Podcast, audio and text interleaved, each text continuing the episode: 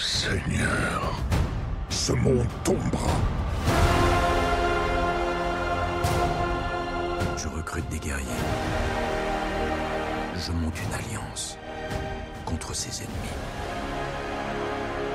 On disait que l'ère des héros était révolue.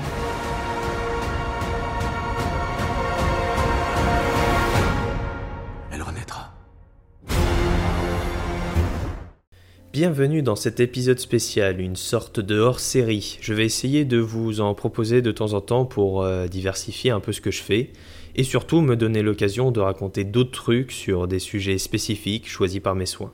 Vous l'avez certainement déjà deviné dans le titre, je vais vous parler de la Snyder Cut, ou plutôt du film Zack Snyder's Justice League. Remarquez le magnifique accent anglophone. Alors non, je ne vais pas dire pourquoi la Snyder Cut c'est génial, ou encore faire une comparaison exhaustive entre cette nouvelle version du film de 4 heures et celle de Joss Whedon sortie en 2017, car ça serait certainement très chiant, et surtout du déjà vu étant donné le nombre hallucinant de youtubeurs ciné que j'ai vu faire un sujet là-dessus. Je vais plutôt vous parler un peu de moi, ou du moins de mon ressenti, de mes sentiments concernant ce nouveau long métrage. En effet, mon petit cœur de pierre n'est pas resté insensible face à la Snyder Cut, c'est même tout le contraire. Alors j'ai regardé ce film le jour de sa sortie en vidéo à la demande, je crois que c'était le jeudi 18 mars il me semble.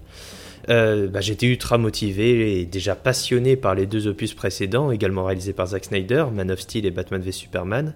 C'est pour vous dire, euh, Batman v Superman est sans doute l'un de mes films préférés. Alors les heures passent en ce jeudi après-midi, les six parties du film, puis l'épilogue. Et là, on est aux alentours de 19h.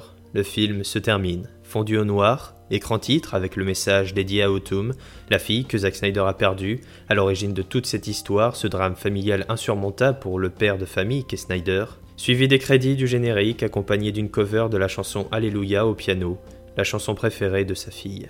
Et là, j'ai craqué.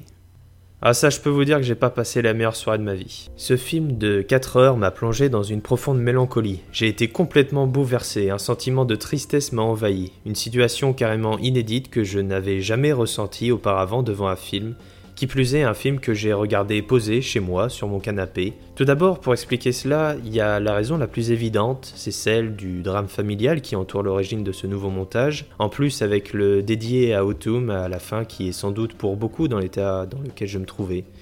Et l'autre problème, c'est ma mémoire.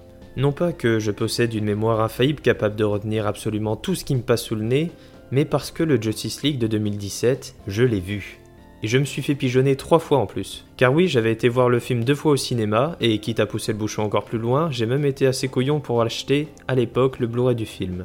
Alors le Justice League de 2017, croyez-moi qu'il est bien ancré dans ma petite tête. Et c'est bien ça le problème. La finalité de tout cela, c'est qu'à la fin de ce nouveau montage que j'ai découvert il y a quelques jours, pour la première fois j'en suis venu au point de souhaiter sincèrement d'oublier le Justice League de 2017. Et ce sentiment, c'est un peu honteux que j'en viens aujourd'hui à l'assumer, car je ne pensais pas un jour en venir au point de vouloir effacer définitivement un long métrage de mon esprit. Car aussi mauvais sur la forme comme sur le fond est ce film, on parle quand même d'un film, d'une œuvre, d'une pièce d'art qui a tout de même fait l'objet d'une réflexion, d'un travail. Ce sont des milliers de personnes qui ont travaillé à l'élaboration de ce film. Mais le souci, c'est que le Justice League de 2017 n'a pas cessé de tourner en boucle dans mon esprit lorsque je regardais la Snyder Cut.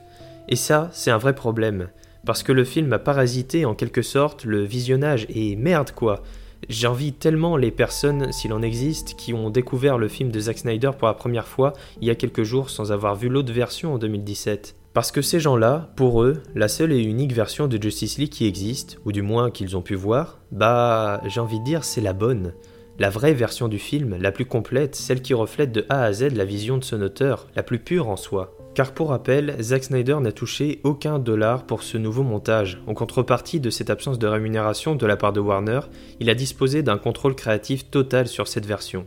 Tout ça pour vous dire que, pour les gens comme moi qui ont vu et se souviennent de Justice League, la comparaison entre les deux versions est inévitable. Alors j'espère sincèrement qu'avec le temps et les visionnages, oubliez le film de 2017 et le remplacer définitivement par ce nouveau film. J'espère raconter à mes petits-enfants dans des décennies sur une chaise à bascule au coin du feu vous savez, les enfants, à mon époque, on faisait des films de super-héros de 4 heures, avec un ratio de 1,33, et v'là les ralentis pour que l'on puisse apprécier correctement les images que nous montre le cinéaste. Tenez les enfants, voici le Blu-ray 4K Ultra HD Steelbook d'un film qui s'appelle Zack Snyder's Justice League. Et voilà, je serais juste super heureux de pouvoir, ne serait-ce que penser à Justice League uniquement par le prisme de la version de Snyder. Donc bref, je pense que ça va mettre un certain temps avant de pouvoir apprécier convenablement la Snyder Cut, en tout cas de mon côté. Il y a également un autre point sur lequel j'aimerais m'attarder, c'est sur ce que nous dit le film. Car la Snyder Cut se termine sur une promesse, et c'est bien ça le problème. Le Justice League de Snyder était censé ouvrir un arc narratif qui se serait déroulé sur trois films, un peu comme la trilogie du Seigneur des Anneaux ou encore Pirates des Caraïbes. Et du coup, après 4 heures de long métrage, le film se termine et on nous laisse plein d'espoir et de promesses sur une histoire qui aurait pu être palpitante et inédite. Et ça aussi, ça m'a foutu un cafard du turfu. Car pour un fan de la première heure, non seulement du travail de Snyder, de son univers, de ses personnages et un défenseur de la vision de l'auteur, la perspective qu'un homme qui a subi un drame familial terrible et qui tente de remonter la pente en faisant la chose qu'il aime le plus, à savoir du cinéma, eh ben, ça me fout dans une joie inconsidérée.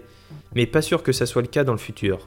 Zack Snyder se contente d'affirmer d'être heureux d'avoir enfin pu terminer sa trilogie au sein de l'univers DC Comics, débuté en 2013 avec Man of Steel, mais on sent bien que le projet de base, tellement enthousiasmant que le hashtag Restore de Snyderverse a dépassé le million sur Twitter et est devenu l'un des plus influents, eh ben, ne se réalisera certainement jamais. Les deux autres films Justice League de Snyder verront-ils le jour? Les exécutifs de Warner ne sont clairement pas emballés. Alors cette tristesse qui m'a envahi à la fin du film, c'est donc celle de voir les dernières images de ces personnages promettant une aventure tellement palpitante et excitante, de voir les dernières secondes de cet univers que j'ai tant aimé, et une histoire qui restera certainement sans véritable conclusion. Donc oui, après avoir vu la Snyder Cut, j'étais pas bien. Mais en réalité, c'est que l'arrivée de ce film soulève de véritables questions sur notre perception du cinéma en tant que spectateur. Pendant plus de trois ans, des milliers de fans à travers le monde se sont mobilisés sur les réseaux sociaux réclamant le vrai Justice League, celui que l'on nous avait promis, le film de Zack Snyder. Et en tant que spectateur, on se retrouve pris euh, dans une sorte de guerre politique, enfin surtout philosophique, posant de réelles interrogations sur la place de l'auteur dans les grandes majors hollywoodiennes car c'est une guerre de pensée, et ce film est là pour témoigner de la victoire, partielle ne nous mentons pas, de son auteur. Quelle est la place des cinéastes aujourd'hui? Ont-ils seulement une place dans le cinéma hollywoodien? Où est la part de création là-dedans? Les céréales avant ou après le lait? Bref, des questions existentielles auxquelles je n'ai malheureusement aucune réponse pertinente à apporter actuellement. Donc voilà, c'est tout ce que j'avais à dire là-dessus. En tout cas, ça fait du bien de pouvoir euh, m'exprimer sur ce film, car il m'a vraiment déstabilisé et m'a fait poser de, vraies questions. C'est quelque chose de complètement inédit pour le cinéphage amateur que je suis. Des director's cut ou des versions longues des films, bah j'en ai vu, mais là, c'est vraiment particulier pour moi. Et j'ai envie de terminer sur un point, c'est le fait que le film est en 4 tiers, ou plus précisément avec un ratio de 1,33. C'est le plus grand format que vous puissiez avoir à l'écran, puisque c'est celui de la pellicule. Là où les films sont habituellement recadrés en scope ou en 16 neuvième, donc au lieu d'avoir des bandes noires sur les côtés, vous en avez en haut et en bas. Celui-ci est juste le ratio parfait pour filmer ses personnages et Snyder a eu raison de le garder. Alors oui, euh, forcément, sur ton petit téléphone ou ton écran plat 4K, eh bah, gneu gneu, ça fait bizarre. Mais il faut pas oublier une chose, c'est que Zack Snyder, il fait du cinéma. Et le cinéma, c'est toujours mieux au cinéma.